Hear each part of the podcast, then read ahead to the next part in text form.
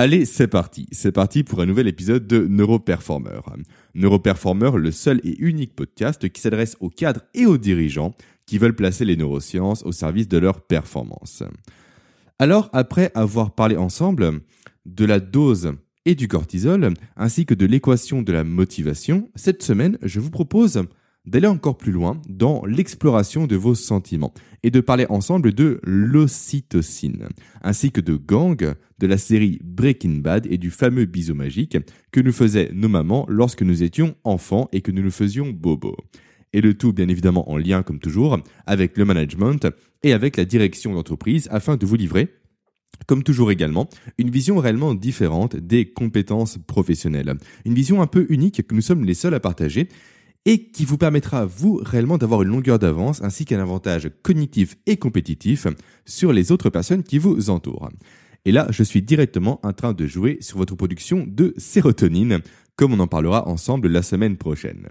Allez, maintenant, avant de commencer, j'ai le plaisir, cette semaine, de vous annoncer la sortie de mon tout nouveau programme gratuit le challenge Brain 7, qui est dès à présent accessible et disponible.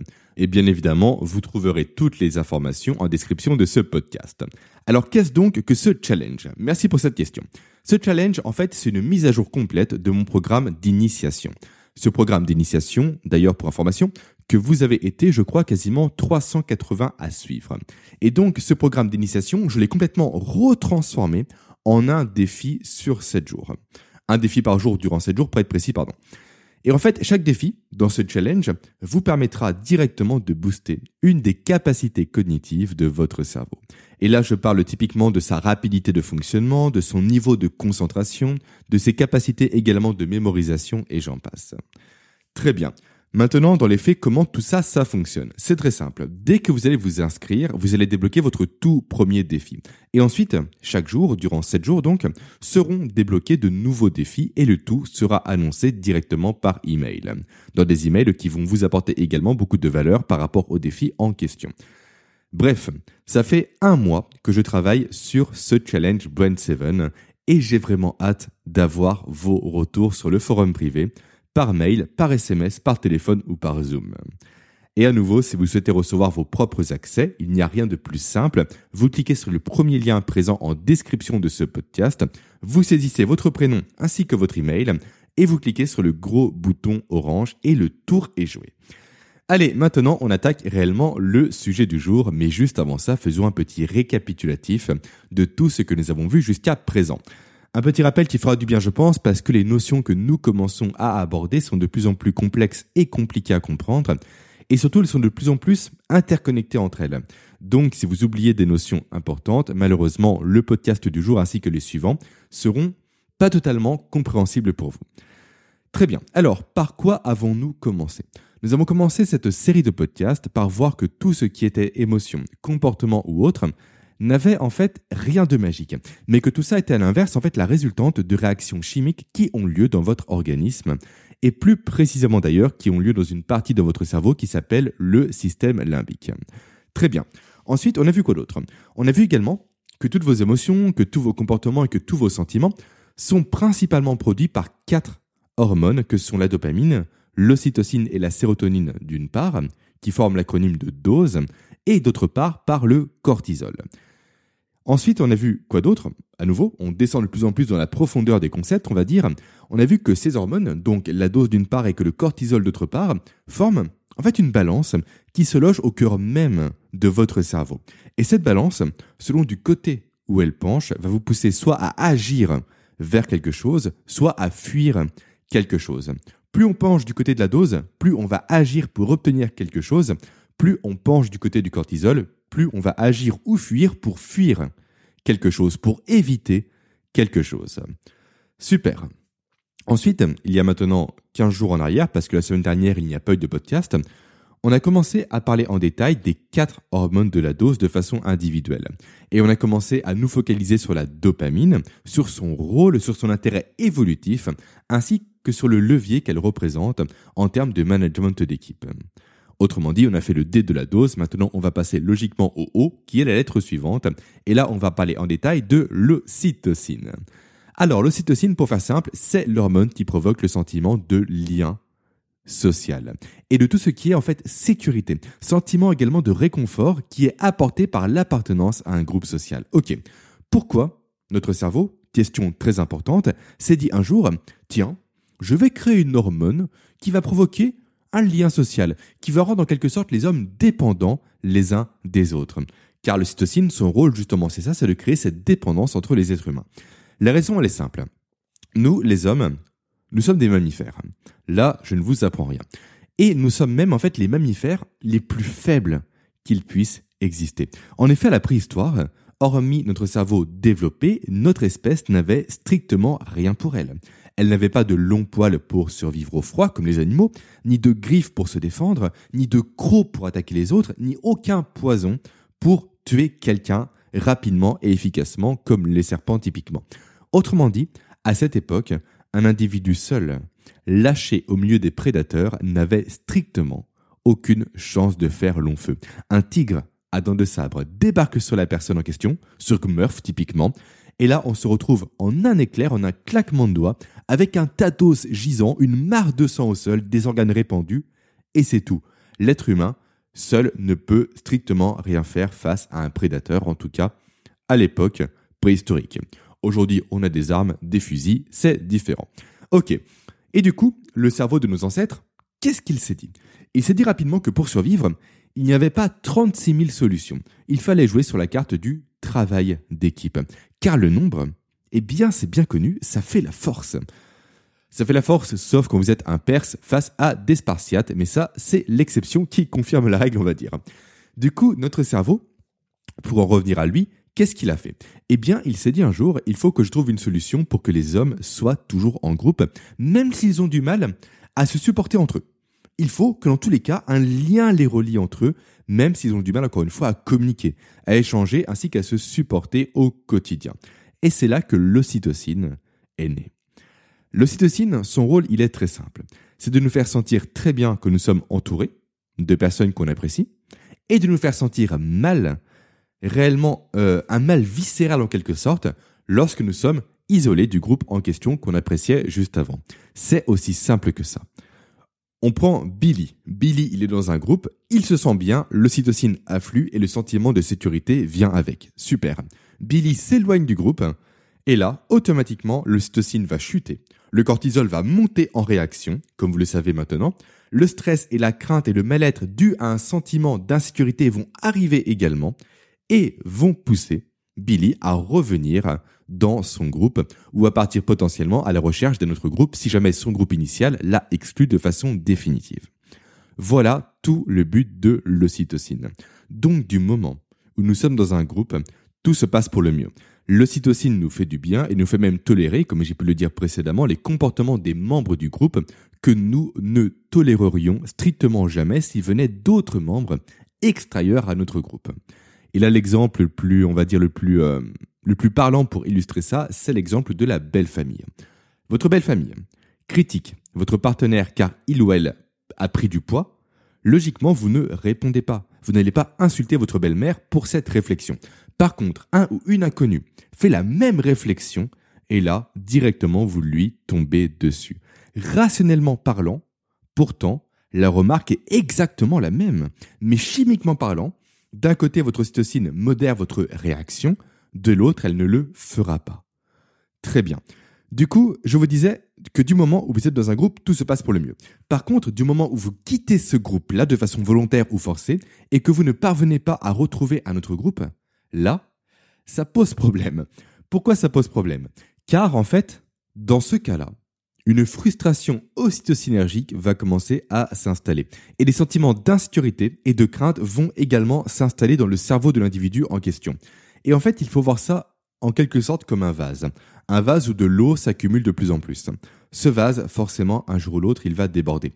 Sauf que le cerveau ne veut pas que le vase déborde, parce que s'il déborde, clairement, là, c'est la fin du monde pour lui. Et en fait, ce qui va se passer, c'est que plus le vase va se remplir, plus les sentiments d'insécurité et de crainte vont comment dire, grandir, vont être élevés, plus proportionnellement à ça, les critères de recherche, les critères de sélection d'un nouveau groupe d'appartenance vont diminuer. Et c'est typiquement ça qui va pousser des individus qui sont bien en tout point à rejoindre par exemple des gangs, à rejoindre des mafias également. Un gang niveau sécurité, il y a mieux, car entre la drogue, les guerres contre les autres gangs, également les luttes de pouvoir internes, on ne peut pas dire qu'il règne dans un gang un sentiment de sécurité. Pourtant, pour le cerveau, le gang, il est aussi synergique. Et du coup, pour lui, tout va pour le mieux. On est à nouveau ici dans la balance entre la dose et le cortisol. Quand Billy était seul, isolé, son taux de cortisol était super élevé, son taux d'ocytocine était très très bas. Il rejoint un gang et hop, ça s'inverse. L'ocytocine monte, le cortisol diminue, donc pour le cerveau, malgré le climat d'insécurité, tout va pour le mieux. C'est presque contradictoire, j'en ai conscience, de trouver de l'insécurité dans la sécurité. Mais encore une fois, votre cerveau ne raisonne pas comme ça. Il ne raisonne pas dans notre logique humaine en quelque sorte. Il raisonne uniquement à nouveau par cette balance entre la dose et le cortisol. Et dans notre exemple, je le répète parce que c'est important, le gang va permettre de faire basculer la balance du côté de la dose, alors que précédemment elle était bloquée durant, durant des semaines, durant des mois, du côté du cortisol. Très bien. Un autre exemple pour, euh, pour illustrer ça, pour illustrer un peu les dérives potentielles d'une frustration dite ocytocinergique, c'est l'exemple de Jesse Pinkman. Alors, qui est Jesse Pinkman? Super question. En fait, c'est un des deux protagonistes de la super série Breaking Bad que je ne peux que vous inviter à regarder. Mais moi qui ne suis pas du tout dans les séries, personnellement je n'ai pas le temps d'en regarder, j'ai pourtant vu Breaking Bad déjà trois fois de mémoire. Franchement, c'est une super série. Bref, qui est Jesse Pinkman?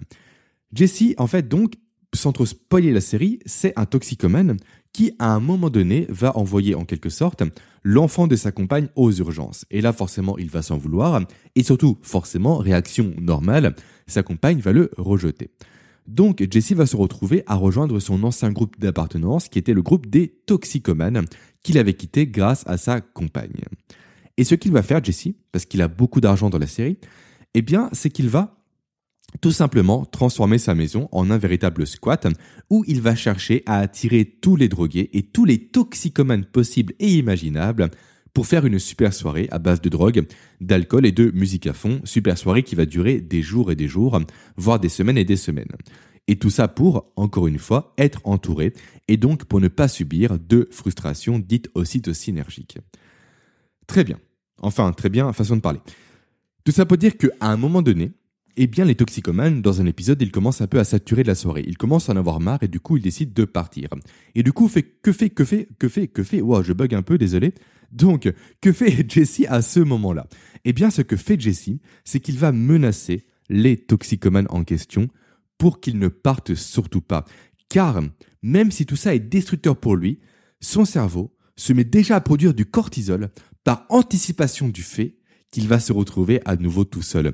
Et ce cortisol-là, il ne veut pas l'avoir. Il veut que sa balance remonte du côté de la dose et donc que l'entourage que lui apporte ces toxicomanes permette de nourrir ses besoins synergiques.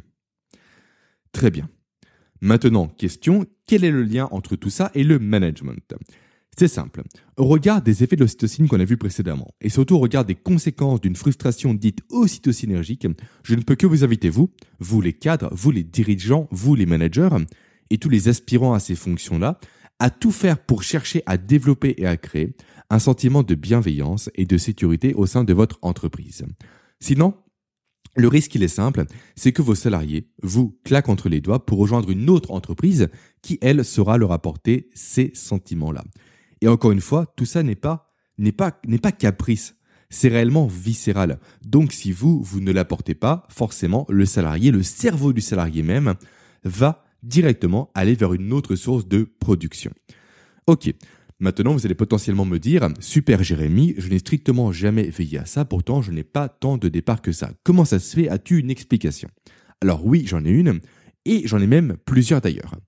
La première, la pire peut-être d'ailleurs, c'est que vos salariés aient créé entre eux, directement, de leur côté, sans vous, pour être explicite on va dire, ce sentiment de sécurité, ce groupe un peu soudé, et qui va se construire donc en opposition à vous directement. Et ça, c'est dramatique réellement. Parce que vous allez vous retrouver quasiment exclu directement, vous, de votre propre équipe, de votre propre entreprise.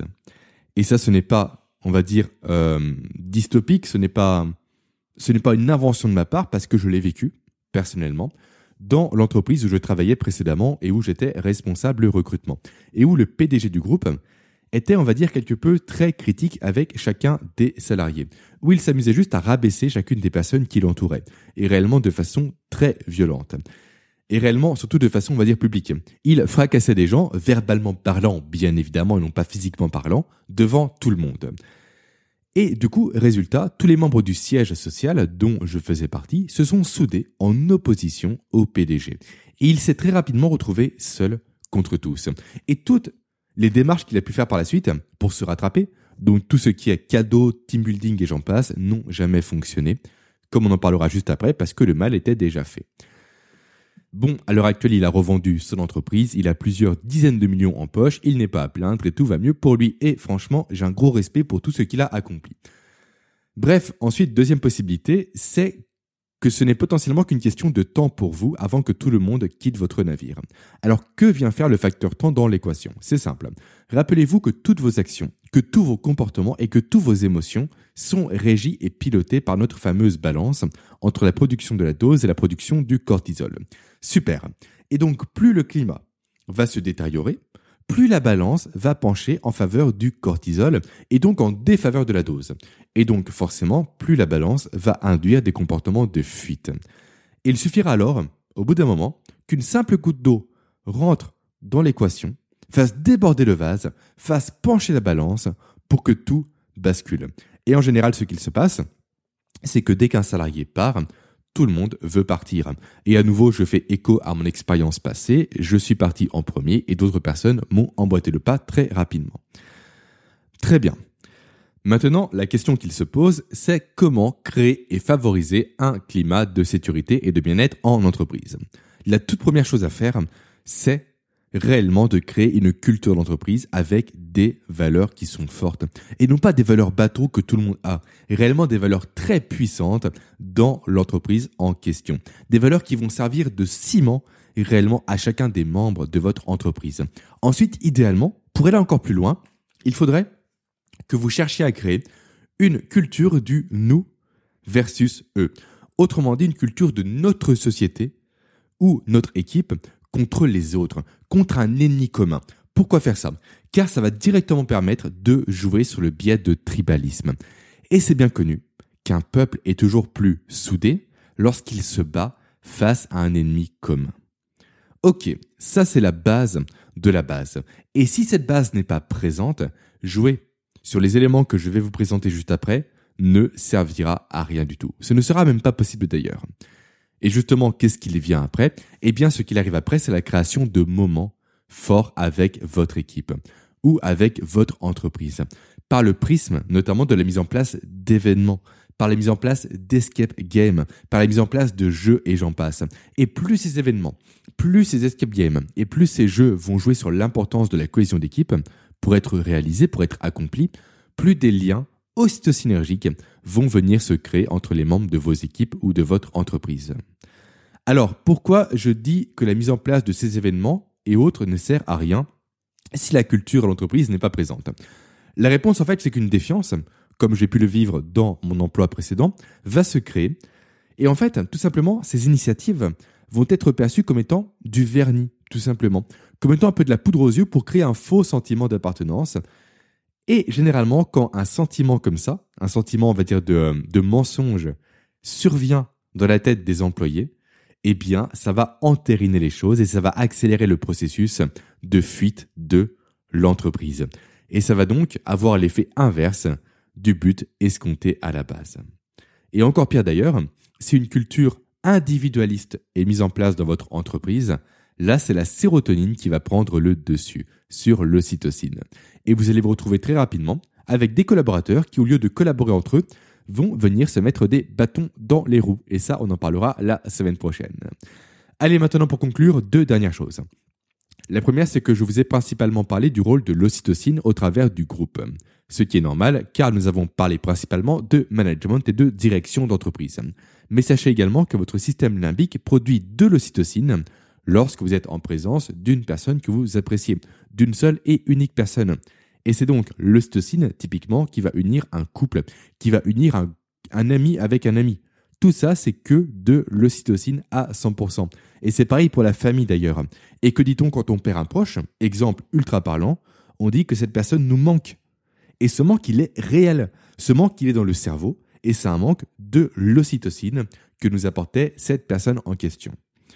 Et d'ailleurs, pour aller encore plus loin, cette ocytocine produite par les relations familiales, de couple ou entre amis explique précisément le pourquoi du comment nous avons besoin physiquement d'être dans les bras de quelqu'un quand on va mal. En fait, le fait d'être dans les bras de quelqu'un, qu'on apprécie bien évidemment, est un levier ocytocinergique extrêmement puissant. Et l'ocytocine qui va être produite va permettre de limiter l'impact négatif du cortisol lié à un événement potentiellement tragique qu'on a vécu. Idem, pour le bisou magique, c'est exactement la même chose. C'est un puissant levier ocytocinergique qui va apporter un sentiment de sécurité et de protection à celui qui va le recevoir.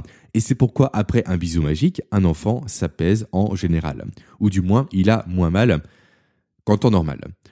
Ensuite, tout dernier élément dont je voulais vous parler à tout prix, cet élément sont les risques qui sont liés à un excès de confiance en une personne. Qu'est-ce que je veux dire par là? En fait, une autre dérive de l'ocytocine réside dans l'excès de confiance qu'on va porter à une personne qui va nous procurer de l'ocytocine. Et le problème de l'excès de confiance, c'est que nous avons trop tendance à nous reposer sur les autres, et notamment sur les compétences des autres, sans chercher à développer nos propres compétences. Et faire ça est très risqué. Pourquoi? Car si un jour, la personne en question n'est plus là, on va se retrouver plus du tout capable d'assumer certaines tâches essentielles pour nous au quotidien. Typiquement, l'exemple le plus parlant par rapport à ça, c'est celui du couple de personnes âgées où la femme a toujours fait la cuisine. Un jour, c'est triste, c'est dramatique, elle décède, c'est comme ça. Et son mari va se retrouver, lui, seul à littéralement ne pas savoir se faire à manger. Du coup, que va-t-il faire? Il va acheter des éléments pourris en supermarché, des plats sous vide, des saloperies, il va flinguer sa santé et il va rejoindre sa femme plutôt que prévu. Et tout ça transmis au monde de l'entreprise, ça donne quoi? Eh bien, ça donne des salariés qui ont des compétences clés sur lesquelles on va se reposer en tant que manager ou en tant que dirigeant. Un jour, ils partent, leurs compétences partent avec et on va se retrouver complètement démunis. On va se retrouver à devoir recruter en urgence, ce qui n'est jamais bon. On va perdre de l'argent, de la compétitivité et surtout, on ne parviendra jamais, potentiellement, à retrouver une personne aussi compétente que celle qu'on a perdue. C'est pourquoi je ne peux donc que vous conseiller de ne jamais vous reposer à 100% sur la confiance que vous accordez à une personne, même si c'est votre partenaire. Car avoir une confiance aveugle en quelqu'un ne doit jamais être synonyme d'être dépendant de ce quelqu'un en question sur quoi que ce soit. Et voilà, c'est sur ça que je vais vous laisser. J'aurais pu également aborder d'autres sujets, typiquement comme le lien entre l'ocytocine et l'accouchement, mais nous sommes déjà rentrés, je pense, assez loin dans les considérations techniques, donc autant ne pas trop vous submerger d'informations. J'espère maintenant que cet épisode vous a plu, qu'il vous a permis d'avoir une vision nouvelle de vos émotions et de vos rapports humains, et je vous dis quant à moi à lundi prochain pour un nouvel épisode où nous allons parler cette fois-ci du sujet de la sérotonine comme annoncé. Allez, belle semaine à vous et ciao